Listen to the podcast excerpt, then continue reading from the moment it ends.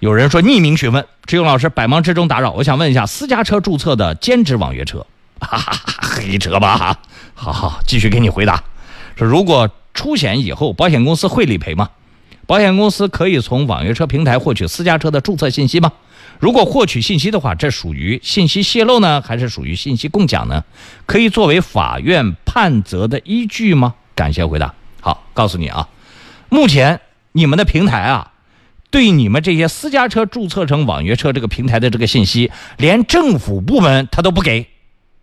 你说他保密保得好啊也行，站在某种角度保密保得好，但实际上他是有他自己的小九九的，叫奸商嘴脸，不接受监管。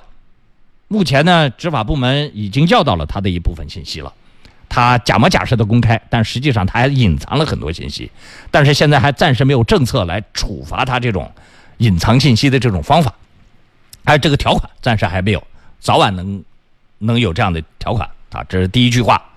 第二句话呢，就是保险公司如果得知你私家车在从事营运，他不管你非法营运不合法营运，你他只要有证据证明你在营运，比如说他获取了你在网约车平台的注册信息，或者说相关的截图，或者说。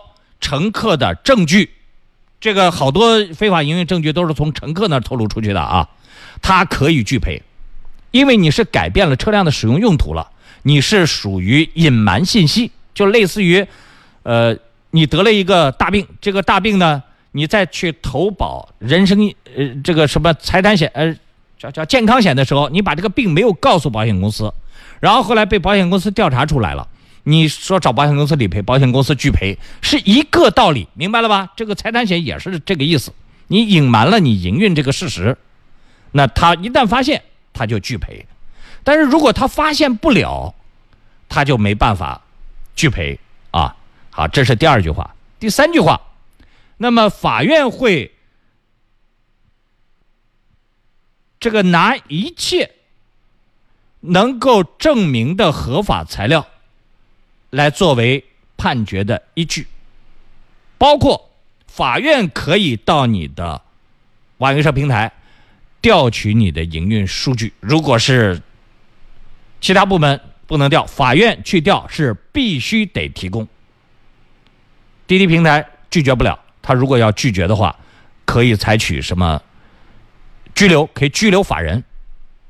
不配合法院相关的一些这个证据的搜集，这是属于应应该必须要提供给法院的。他可以发发一些这个强制手段，他必须得配合。他不配合的话，可以处分他啊，可可以处罚他啊，不是处分啊。